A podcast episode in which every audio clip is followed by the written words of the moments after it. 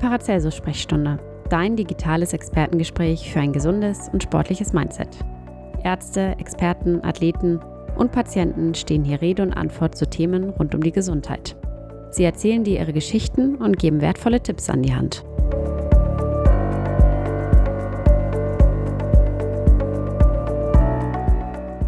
Moin zusammen, herzlich willkommen zur Paracelsus-Sprechstunde, dem Podcast der Paracelsus Sportmedizin und Prävention.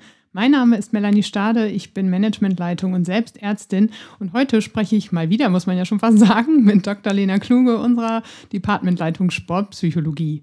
Hallo Lena. Ja, moin Melanie, mal wie immer, ne? Genau. Mal wieder moin moin. Wir beide schnacken nochmal eine Runde, genau. Aber es ist ja auch einfach ein äh, sehr, sehr spannendes Feld und wir sprechen heute einfach mal über das Thema, was macht denn eine Sportpsychologin eigentlich ganz genau und ähm, kann man vielleicht auch direkt praktische Tipps mitnehmen. Ähm, und ähm, ich wollte aber eigentlich nochmal kurz nachfragen im Hinblick auf unseren letzten Podcast, was macht denn dein, oder wie ist denn dein Dry January ausgegangen? Hat das geklappt mit den guten Motivationen und Vorsätzen? Ja, ja, der hat zum Glück geklappt. Also es ist äh, eine interessante Erfahrung, wenn man das mal so durchzieht. Ich muss aber fairerweise sagen, Januar hat viele Tage. Ne? Man muss das vielleicht mal im Februar liegen, da sind es nur 28. Am 30. abends ähm, habe ich mir dann ein Glas. Das war ja dann schon geschummelt. Ich, ich finde schon, es ist ein bisschen geschummelt, aber immerhin. Nicht schlecht. Also Hut ab für diese Leistung. Äh, und das noch im Lockdown, muss man ja sagen, wo ja nachweislich irgendwie der Alkoholkonsum immer weiter steigt. Also war das schon, war das schon ziemlich gut. Und wir sehen auch, die Sache mit den guten Vorsätzen kann dann doch funktionieren. Vor allem, und bei dir so? Wup, wup, sage ich nur. ja, ich habe es tatsächlich auch. Ich bin umgestiegen. Mir war das zu kalt und zu nass. Äh, du hast ja gesagt, ich soll mir quasi was anderes überlegen und darum ähm, ruder ich jetzt im Wohnzimmer. Sehr und das gut. funktioniert auch gut. Da habe ich die Ausrede nämlich nicht mit, es äh, ist mir zu kalt und zu matschig. Äh, und das äh, mache ich mindestens viermal die Woche. Plus Yoga. Ich bin auch ganz Beweise, stolz. Beweise möchte ich sehen. Schick dir ein Foto. das Sehr gut. Okay, aber kommen wir mal eigentlich zum Ernst der Sache hier.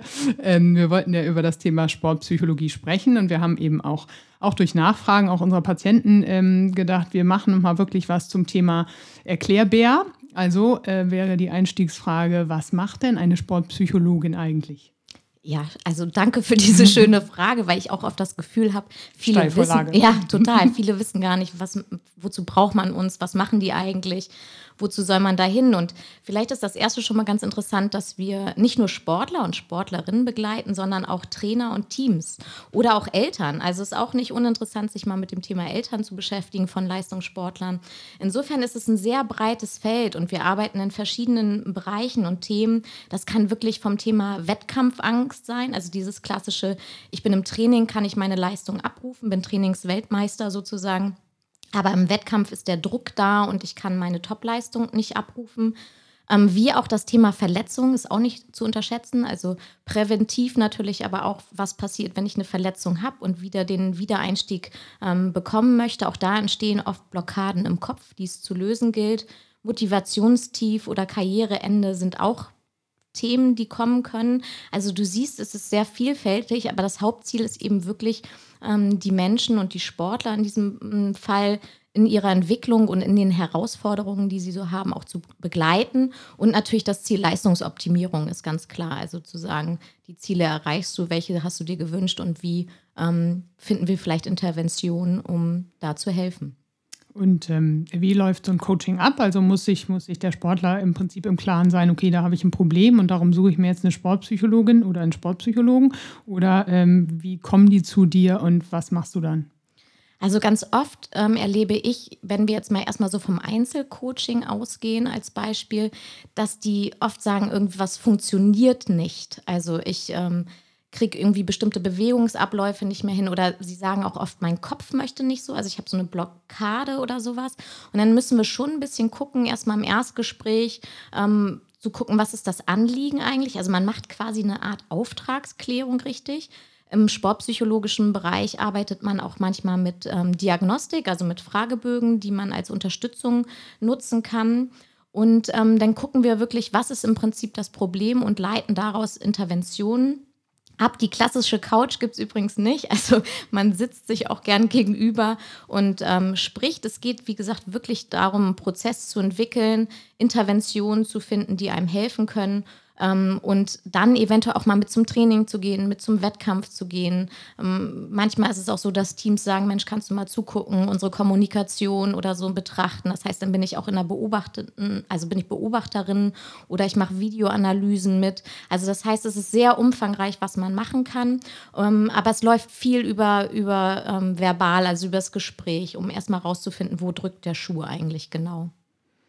Okay, merkst du jetzt in der, in der aktuellen Situation mit Corona, die uns ja weiterhin alle beschäftigt, auch Sportler sehr beschäftigt, ähm, was sind denn da so die Schwierigkeiten? Also ich stelle mir jetzt mal vor, die Vereine sind zu, äh, häufig findet kein Training statt, es sei denn, man hat eine Sondergenehmigung. Die Wettkämpfe, also somit ja auch im Prinzip die Ziele der Sportler fallen weg.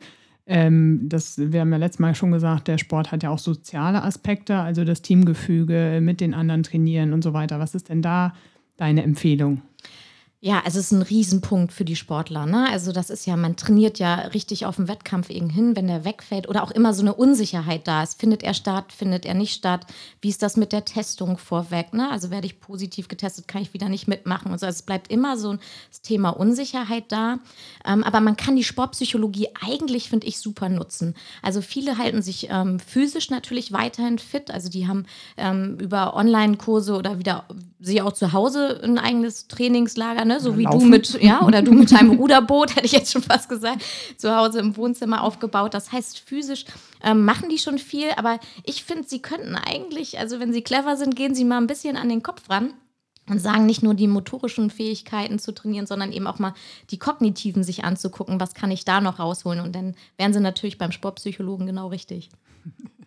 die kognitiven Fähigkeiten. Ich muss da noch mal kurz äh, eingerätschen. Tatsächlich, äh, Psychologe ist ja auch immer sowas, okay, da rede ich über meine Psyche, wie du eben sagtest, da muss ich auf die Couch, ne? Aber du redest ja jetzt von der, von der Kognition oder von den kognitiven Fähigkeiten, also quasi das Training des Gehirns. Was, was versteht man denn genau darunter? Was sind kognitive Fähigkeiten? Genau, also da findet man oft diesen Begriff mentales Training. Also ich bin irgendwie stark im Kopf oder der war mental stark, der konnte irgendwie im Wettkampf eben in einer Drucksituation sein können, abrufen. Und ähm, darum geht es auch. Es geht ums Thema Konzentration, auch Aufmerksamkeit, ähm, Entwicklung vielleicht auch von Routinen, um in diese Aufmerksamkeit äh, zu kommen. Und ähm, es bringt ja auch nichts, wenn ich physisch topfit bin, aber dann vom Wettkampf irgendwie eine Blockade im Kopf entwickle und dann eben meine Aufmerksamkeit vielleicht auch und meinen Fokus verliere und die kognitiven Fähigkeiten nicht da sind. Deswegen ist die, ähm, ja, die mentale Kraft nicht zu unterschätzen. Man sagt auch immer ganz gerne ähm, heißes Herz, aber kühlen Kopf, ne? also kühlen Kopf bewahren im Wettkampf. Ganz klassisch äh, kommt es aber eigentlich dieser Begriff mentales Training auch von dem Thema Bewegungsabläufe zu trainieren. Also man nutzt das mentale Training auch, um sich bestimmte Bewegungen im Kopf vorzustellen. Und ist das was, was die einen besser können und, als die anderen? Und äh, ne, also ich, man wird ja mal sagen, okay, der eine ist abgebrühter. Ich zum Beispiel war immer total aufgeregt vor, vor äh, Punktspielen und habe mir gedacht, oh Gott, ne, hoffentlich äh, ist das schnell vorbei. Ähm, ist das was, was das eine Persönlichkeits, eine Persönlichkeitsstruktur oder lernt man das? Also es ist, ähm, man kann es auf jeden Fall lernen, das ist das Gute. Also man kann sich darin weiterentwickeln, aber es gibt natürlich Unterschiede. Und ähm, es ist auch nicht immer schlecht. Also manche Typen, die aufgeregt sind, man kann auch zum Beispiel sich das Thema Prüfungsangst auch mal ganz klassisch, das kennt ja dann so auch jeder genau, mal angucken. Da gibt es vielleicht welche. Also ich war zum Beispiel ein Typ, wenn ich nicht aufgeregt war vor der Prüfung, war ich nicht so gut, wie wenn ich wirklich richtig aufgeregt davor stand. Das heißt, für manche ist eben so eine Aktivierung wichtig, ne? sich nochmal so hoch zu pushen vor der Prüfung, sich konzentriert zu halten. Für andere ist eine Regulation. Also ich muss die Emotionen vielleicht runterkriegen, ich muss mich ähm, mehr auf meine Atem Atmung oder sowas konzentrieren. Das Richtige. Das heißt, das gilt es richtig ähm, rauszufinden. Und das ist manchmal gar nicht so einfach. Also wann ist Entspannung besser als ähm, äh, Anspannung und wo ist da mein perfektes Wettkampfniveau? Also das ist eine, eine spannende Frage, kann man eben aber auch ähm, super trainieren und üben. Aber kognitive Fähigkeiten, wie gesagt, also es ist genau wie physisch, ein, kann man eine Muskelanalogie eigentlich ziehen und sagen, fällt auch nicht vom Himmel. Ne? Also einmal, einmal was tun reicht nicht, sondern man muss wirklich regelmäßig dranbleiben. Wir sind hier ja totale Fans von praktischen Übungen. Ne? Das haben wir ja beim letzten Mal schon gemerkt. Also kannst du uns vielleicht eine kleine Anleitung geben, wie du da vorgehst? Ja, gerne. Ich habe äh, natürlich rein zufällig Ach, was vorbereitet Gott. zu dem Thema. Und das ist auch wieder was ganz Leichtes, wo jeder äh, mitmachen kann, wer so Lust hat. Und, ähm, also ich muss, ne? Du musst, du musst. Ich habe dir nämlich ähm, sogar eine kleine Zitrone mitgebracht, die ich dir jetzt gerne mal überreiche. Die darfst du schon mal Dank. nehmen. Und ähm, zwar spricht man beim mentalen Training auch davon, die Sinne zu aktivieren. Also das heißt, da sind wir beim Thema Fühlen, Schmecken und Riechen und Hören natürlich auch. Das heißt, wenn wir uns in so eine Wettkampfsituation nur mental begeben oder auch in eine Bewegung uns diese nur mental vorstellen, dann hilft es immer, diese natürlich auch in irgendeiner Form zu fühlen mental. Und äh, dadurch, ähm, damit machen wir jetzt mal eine kleine Zitronenübung. Was hat Zitrone mit mentalem Training zu tun? Wir genau, beantworten die Frage genau. heute. Wir okay. üben alle Sinne dafür, um unsere Vorstellungen ähm, ähm, zu, zu steigern. Weil ganz interessant, äh, vielleicht so, äh, bevor wir loslegen, als kleiner äh, Nebensatz, ähm, Studien haben gezeigt, dass die ähm, Athleten von Olympia, also die Olympiateilnehmer, eine sehr, sehr starke Vorstellungsfähigkeit haben. Also stärker als quasi im Breitensport vertreten. Das heißt, es ist eine Fähigkeit, die man lernen kann, das ist das Gute, und die eben auch anscheinend ähm, Erfolge bringt in der Leistung. Also Zuhörer können, brauchen keine Zitrone, ne? die können das auch ohne machen. Aber die, die sich diese Zitrone jetzt schon genau vorstellen, die wissen, die sind klar im Vorteil. Die sind klar im Vorteil, genau. Und wir steigen mal so ein bisschen ein mit einer kleinen Entspannungsübung. Ne? Ah, mhm. Also genau, wir können jetzt ganz, ganz entspannt uns mal hinsetzen und ähm, uns gerade hinsetzen und die Füße fest auf dem Boden stellen den Rücken, wenn man eine Rückenlehne hat, ne, sonst ist schlecht, mal ein bisschen anlehnen. Ich den Boden unter den Füßen noch Nein, die das ist schon mal gut, aber du, wir sitzen hier auf dem Hocker, muss man wissen, aber da kannst du ja auch so ein bisschen auf diese eine, ähm, ja, was ist das, auf die eine Stange Lichter setzen, genau. Genau, und wir kommen mal ein bisschen runter und ähm, die Hände ruhig ein bisschen lockern auf dem Oberschenkel. Schlimm, wenn ich schon automatisch die Augen zumache und nee, sagst, soll mich entspannen. Darfst du alles, darfst du alles, genau. Du darfst auch schon so deinen Atem mal beobachten, ein bisschen das Einatmen und Ausatmen, tiefe Atemzüge. Melanie hat jetzt den Vorteil, dass sie eine Zitrone in der das Hand hat. Können alle meine Atmung hören, das ist mhm, auch schön. Ist schön genau. Macht sie das richtig? Also stellen Sie sich nun bitte, oder stellt ihr euch, na, wie sieht sie uns ja hier nicht, ne? bitte eine Zitrone vor. Eine schöne gelbe Zitrone. Bio. Bio. Die auf eurem Tisch liegt vor euch oder auf dem Stuhl oder auf dem Boden. Stell dir mal die Form vor und die Farbe. Darfst du dir jetzt auch mal vorstellen, dass du ein Messer in der Hand hast und die Zitrone langsam in der Mitte durchschneidest? Kannst du mal beobachten, wie der Saft der Zitrone so verläuft an den Schnittflächen? Und die Zitrone ruhig mal in zwei Hälften legen.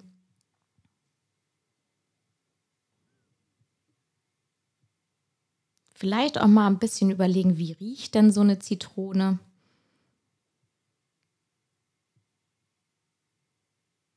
Und vielleicht die, unter die, die ganz Mutigen können die mal langsam zum Mund führen, gedanklich. Und auch vorsichtig mal probieren, wie schmeckt die denn? Wie spürt, wie spürt ihr den Geschmack auf der Zitrone? Auf der Zitrone, auf der Zunge von der Zitrone.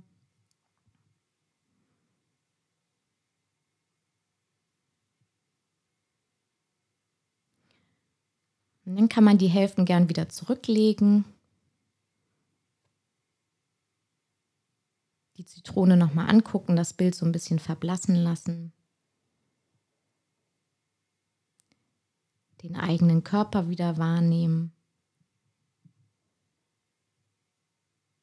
Die Füße, den Rücken, die Hände. Ja, sich vielleicht auch jetzt mal langsam so ein bisschen rekeln, Hände zu Fäusten machen, sich strecken, kräftig durchatmen und gerne die Augen wieder öffnen. Das war jetzt ein kleiner Schnelldurchgang. Normalerweise sind solche Übungen. Muss ich erst mal wieder wach. zurückkommen. Genau. Ähm, dehnen wir sie etwas aus, natürlich, aber wir haben nicht so viel Zeit. Insofern Schnelldurchgang. Jetzt frage ich dich natürlich: Ist dir irgendwas aufgefallen? ist dir was aufgefallen? Ich hatte ja den Vorteil, ich hatte die Zitrone ja in der Hand. Ne? Also die. Ähm äh, war schon sehr kalt. Ich ich habe das aber, ich habe äh, das sehr genau vor Augen gehabt tatsächlich. Liegt vielleicht auch daran, dass ich mir jeden Abend eine heiße Zitrone mit Ingwer ah, mache. Ja, sehr gut, war ich da, gut, war ja. ich da sehr nah dran. Aber ich glaube, ähm, also ich habe sie auch, ich habe sie tatsächlich auch gerochen und geschmeckt. Ich habe mir die Poren der Schale vorgestellt und meine Zitrone war ein bisschen grün am einen Ende und so. Also ich äh, Hast du einen Sinn, der am besten oder die am einfachsten fiel? Würdest du sagen, irgendeiner ging besonders einfach? Ähm, das Optische. Das Optische, ne? Mhm. Ja, genau. Man kann das natürlich auch super, ist das natürlich auch mit einem kleinen Stück Schokolade, ne? was man dann nachher noch essen das kann. Vor allem, so, wenn ne? man es dann nachher nicht isst. genau. Wenn man sich nur vorstellt, man hätte es gegessen. Das, genau, dann äh, sind wir wieder beim Thema gesunde Ernährung und so.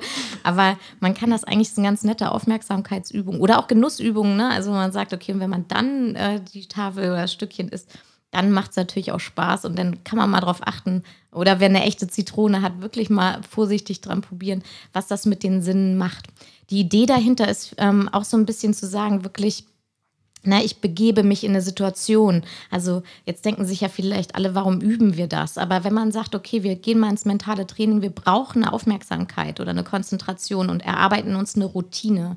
Ähm, nehmen wir mal das Beispiel Schwimmer, Wettkampf. Also dann geht es wirklich darum, wie ist die Temperatur, wenn ich mir das vorstelle und visualisiere. Ne? Also wie ist die Temperatur in der, in der Schwimmhalle? Wonach riecht es eventuell auch? Ähm, wie fühlt es sich an? Ne? Die machen sich ja oft so ein bisschen nass dann schon, bevor es losgeht und so. Wie fühlt sich das an? Das heißt, wir bringen die Leute wirklich in, in Konzentrations- und Aufmerksamkeitsfokus und können das eben mental trainieren.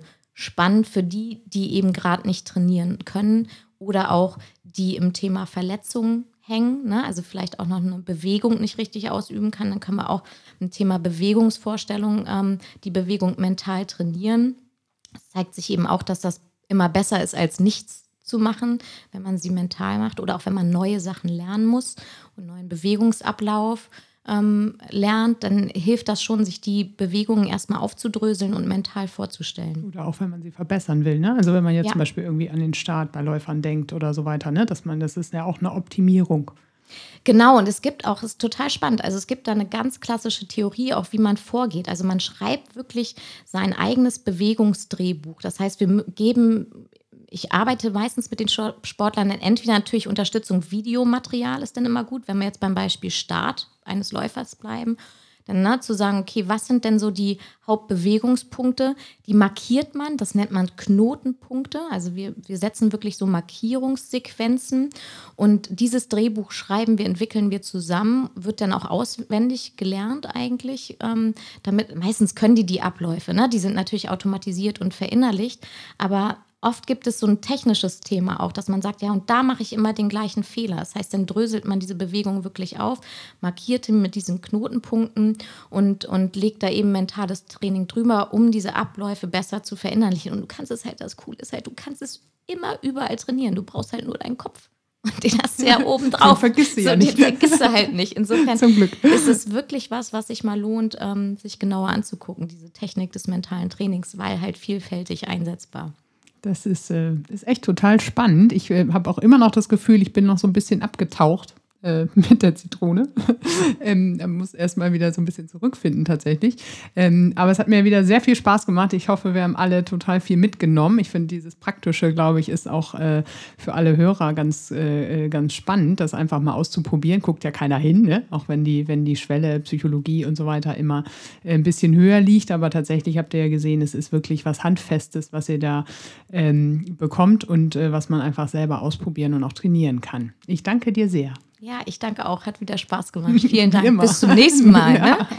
Wenn ihr Lena auch einmal buchen wollt und mit ihr über mentales Training sprechen möchtet, dann könnt ihr bei ihr online einen Termin vereinbaren unter www.paracelsus-kliniken.de slash Sportmedizin. Das Erstgespräch ist übrigens kostenlos. Das nächste Mal spreche ich mit Jan Kubica von unserem Kooperationspartner FC Huchting über moderne Vereinsstrukturen und wie man den Spagat zwischen E-Sports und echtem Kicken hinbekommen kann.